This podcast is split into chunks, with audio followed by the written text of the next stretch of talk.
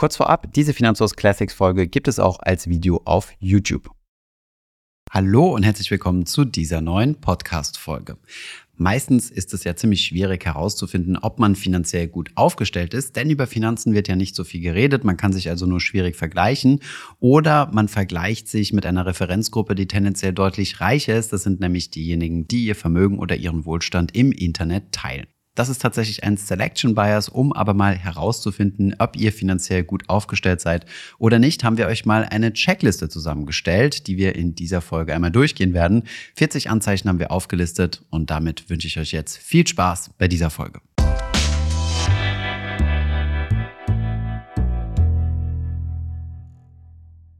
Heute haben wir eine kleine Checklist für euch, mit der ihr mal überprüfen könnt, ob ihr finanziell gut aufgestellt seid. Denn über Finanzen wird ja bekanntlich nicht so viel geredet und diejenigen, die darüber reden, die zeigen ganz gerne, wie viel sie haben. Das sieht man übrigens auch ganz gut bei uns in den Streams.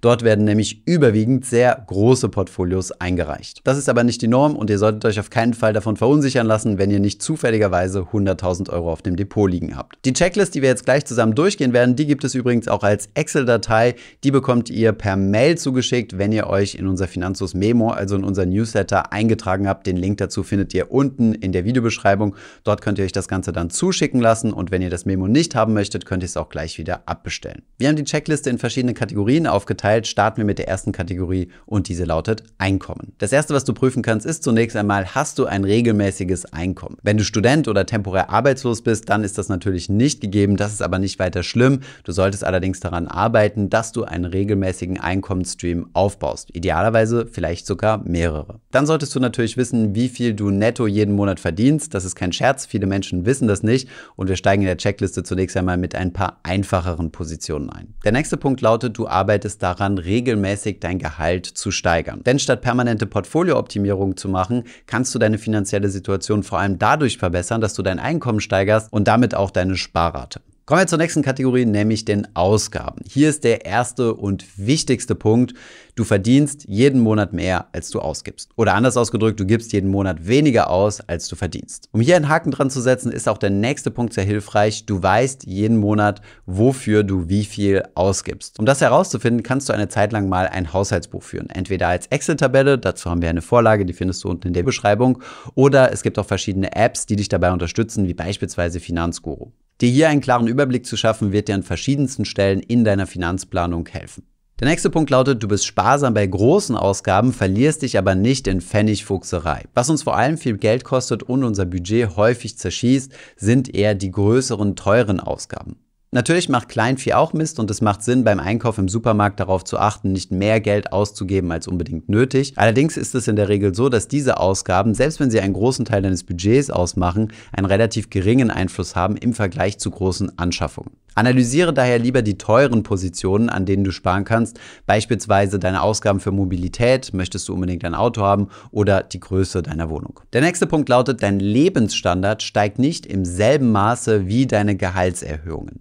Was damit gemeint ist, ist, wenn du zusätzliches Gehalt verdienst, entweder durch Gehaltssteigerungen, Jobwechsel oder den ersten Job, dann solltest du nicht alles, was du mehr verdienst, zusätzlich auf deinen Lebensstandard, also auf deinen Konsum draufpacken. Im besten Fall nimmst du einen Teil dieser Gehaltssteigerung, beispielsweise 50 Prozent, und packst die auf deine Sparrate obendrauf. Damit hättest du also die Hälfte deiner Gehaltssteigerung für einen erhöhten Lebensstandard ausgegeben, die andere Hälfte aber für deine Zukunft auf die Seite gelegt für deinen Vermögensaufbau.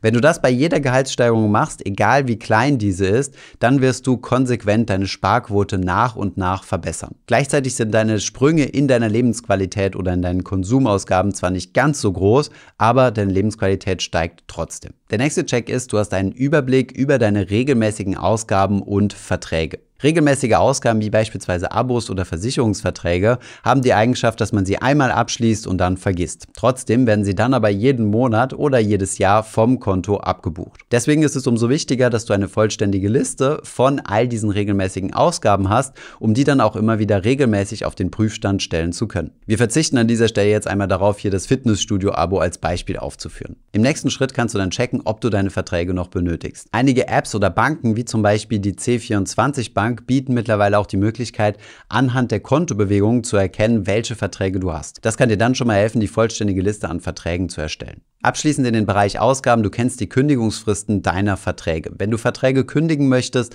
dann ist es natürlich gut zu wissen, zu wann diese zu kündigen sind. Und manchmal lohnt es sich auch, Verträge zu kündigen, die du eigentlich fortführen möchtest, beispielsweise ein DSL-Vertrag. Dann bekommst du in vielen Fällen nämlich ein günstigeres Angebot von deinem Anbieter, der dich davon überzeugen möchte, dass du bei ihm bleibst. Kommen wir zur nächsten Kategorie und diese haben wir mal Struktur bzw. finanzielle Organisation genannt. Der erste Check ist, du hast eine finanzielle Bestandsaufnahme gemacht. Ein Unterpunkt ist hiervon natürlich, dass du deine Verträge aufgelistet hast und ein Haushaltsbuch geführt hast.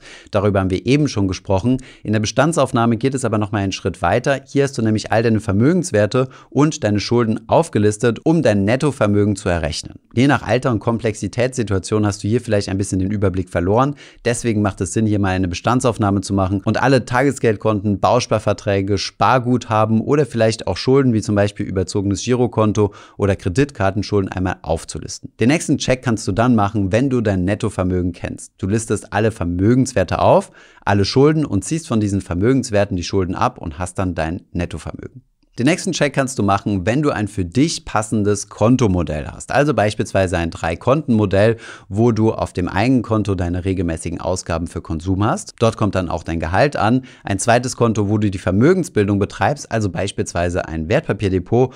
Und ein drittes, beispielsweise ein Tagesgeldkonto, wo der Notgroschen geparkt ist. Den nächsten Check kannst du machen, wenn du dich bei Freizeit, Hobby und Urlaub nicht finanziell einschränken musst. Damit ist nicht gemeint, dass du jetzt in Geld schwimmen musst und dir die Luxusjacht im Saint-Tropez-Urlaub bezahlen kannst, sondern es geht ja darum, dass du für diese Aktivitäten ein separates Budget hast, Geld auf die Seite gelegt hast, um dann diese Momente auch genießen zu können und nicht mitten im Urlaub anfangen musst, Pfennigfuchserei zu betreiben, weil dein Budget zu eng berechnet ist. Hier kannst du zum Beispiel mit deinem Spaßkonto arbeiten, wenn du dir mal eine etwas teurere Aktivität leisten möchtest, wie beispielsweise eine Safari. Da kannst du dann über eine längere Zeit hinweg hinsparen und es dir dann in aller Seelenruhe gönnen. Kommen wir zur nächsten Kategorie, den Ersparnissen. Check Nummer 1, du hast deinen Notgroschen. Check Nummer 2, dein Notgroschen beträgt mindestens drei Netto-Monatsgelder.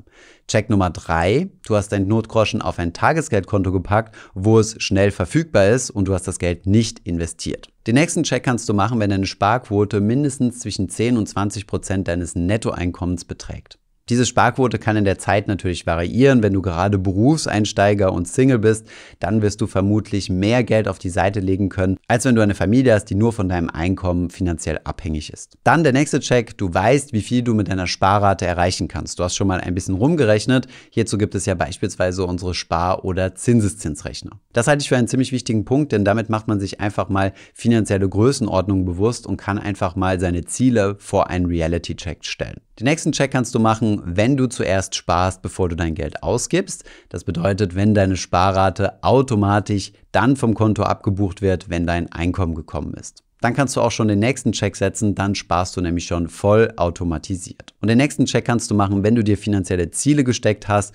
Das ist natürlich variabel, wie konkret du das gestalten willst, aber zumindest solltest du einmal wissen, wofür du dein Geld auf die Seite legst. Also beispielsweise für die Altersvorsorge, für die finanzielle Freiheit oder beispielsweise, um in ein paar Jahren ein Eigenheim mit Eigenkapital finanzieren zu können. Kommen wir zur Kategorie Investition. Deine langfristig gedachten Ersparnisse werden am Kapitalmarkt angelegt. Das Geld liegt also nicht auf dem Girokonto oder Tagesgeldkonto, wo es nach Abzug der Inflation sogar an Wert verliert. Du investierst für deine längerfristigen Ziele dein Geld auch über einen längeren Zeitraum, also mindestens 15 Jahre. Kommen wir zur Kategorie Verständnis. Den ersten Check kannst du machen, wenn du weißt, wie Börse und Aktien funktionieren. Falls du es nicht weißt, haben wir ein passendes Video für dich. Außerdem sind dir die Vorteile des passiven Investierens bewusst. Du musst zwar nicht dein gesamtes Geld passiv investieren, aber zumindest die Vorteile solltest du schon mal kennen und vielleicht überzeugt dich das dann auch, einen Teil deines Vermögens zumindest passiv anzulegen. Außerdem weißt du, wie Aktien, Fonds und ETFs funktionieren. Falls nicht, ist das nicht schlimm, das kannst du alles auf diesem Kanal lernen. Im nächsten Schritt verstehst du, was Inflation ist und hast vielleicht auch verstanden, was der Zinseszinseffekt ist. Außerdem hast du verstanden, was Risiko ist und welche Risiken deine Geldanlage haben und du hast den untrennbaren Zusammenhang zwischen Risiko und Rendite verstanden. Du kannst nämlich keine Rendite verdienen, ohne dabei ein gewisses Risiko einzugehen. Jedes Risiko einzugehen ist aber auch nicht intelligent, denn nicht jedes Risiko wird mit Rendite kompensiert. Und ein letzter Punkt, du handelst an der Börse nicht aufgrund von Gier oder Angst. Auch hier nochmal ein Wink mit dem Zaunfall zum Thema passiven Investieren.